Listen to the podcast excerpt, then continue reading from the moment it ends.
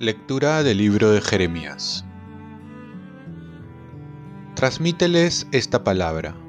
Mis ojos se deshacen en lágrimas día y noche, sin cesar por la terrible desgracia de la doncella de mi pueblo, una herida de fuertes dolores.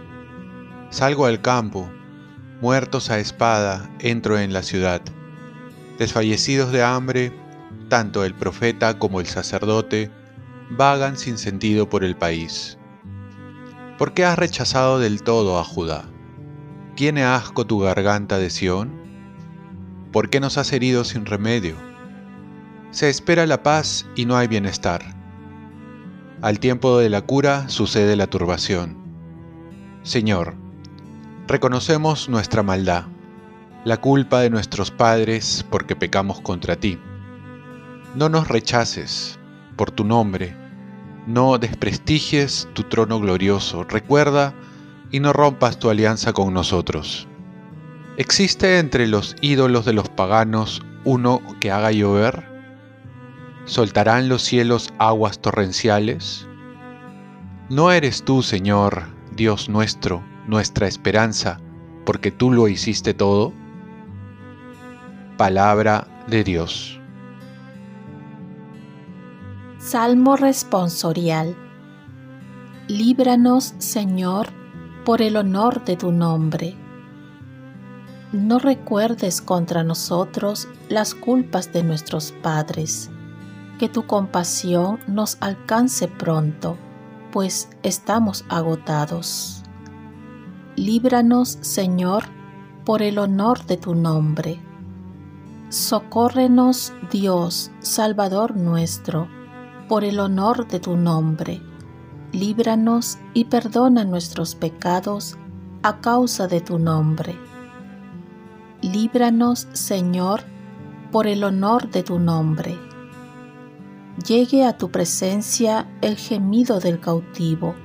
Con tu brazo poderoso, salva a los condenados a muerte, mientras nosotros, pueblo tuyo, ovejas de tu rebaño, te daremos gracias siempre, contaremos tus alabanzas de generación en generación. Líbranos, Señor, por el honor de tu nombre. Lectura del Santo Evangelio según San Mateo.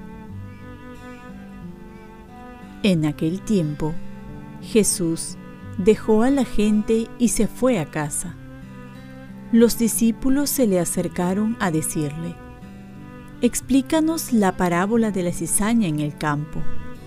Él les contestó, El que siembra la buena semilla es el Hijo del Hombre.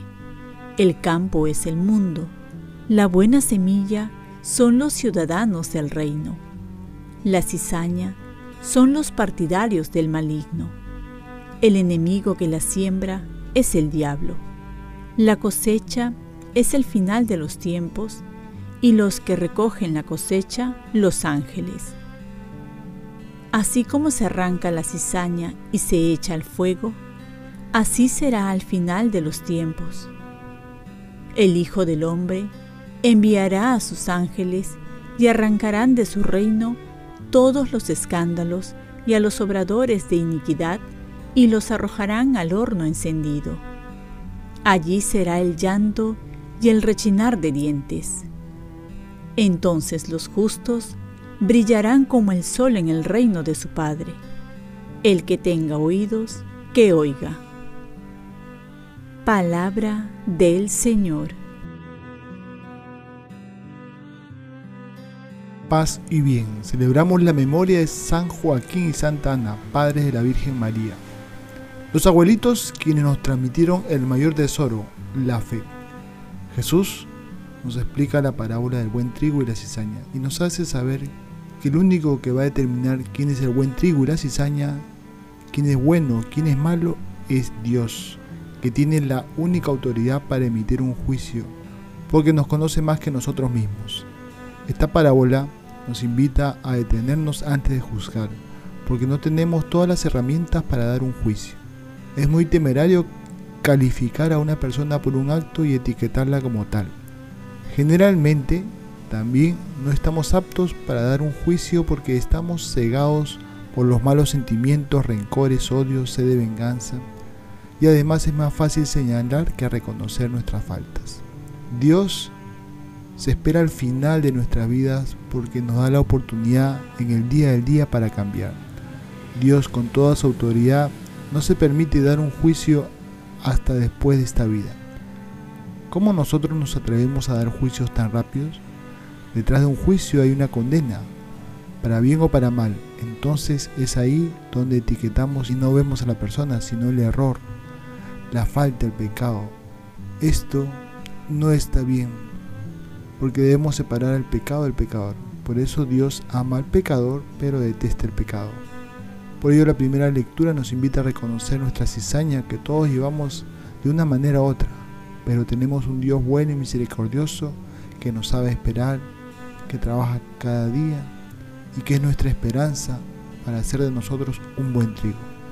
Y hoy celebramos la memoria de San Joaquín y Santa Ana, los santos esposos y padres de la Santísima Virgen María, quienes según la tradición concibieron a la elegida de Dios a una edad muy avanzada. Vivieron primero en Galilea, luego se instalaron en Jerusalén, donde nació y creció la Virgen María. Allí también murieron y fueron enterrados. En los procesos de evangelización se valora el rol importante de los abuelos. Abuelitos y abuelitas prestan diversos servicios cuidando a los nietos, apoyando a la familia, pero sobre todo transmitiendo la fe. Los abuelos son esas raíces vigorosas que ofrecen las razones del arraigo en la cultura y en la tradición y son ejemplo de valores y de virtudes. Oremos, San Joaquín y Santa Ana, ayúdanos a ser buenos hijos, buenos nietos, a ser agradecidos y amables con nuestros abuelos, que son una vela que se van consumiendo dando la luz de la fe, del amor y la esperanza. Ofrezcamos nuestro día. Dios Padre nuestro, yo te ofrezco toda mi jornada en unión con el corazón de tu Hijo Jesucristo, que siga ofreciéndose a ti en Eucaristía para la salvación del mundo. Que el Espíritu Santo sea mi guía, mi fuerza en este día para ser testigo de tu amor. Con María, la Madre del Señor y de la Iglesia, te pido por las intenciones del Papa. Con San José Obrero te encomiendo mi trabajo y mis actividades de hoy, para que se haga en mí tu voluntad. Y la bendición de Dios Todopoderoso, Padre, Hijo y Espíritu Santo descienda sobre ti. Cuenta con mis oraciones, que yo cuento con las tuyas. Y que tengas un santo día al lado de San Joaquín y Santa Ana.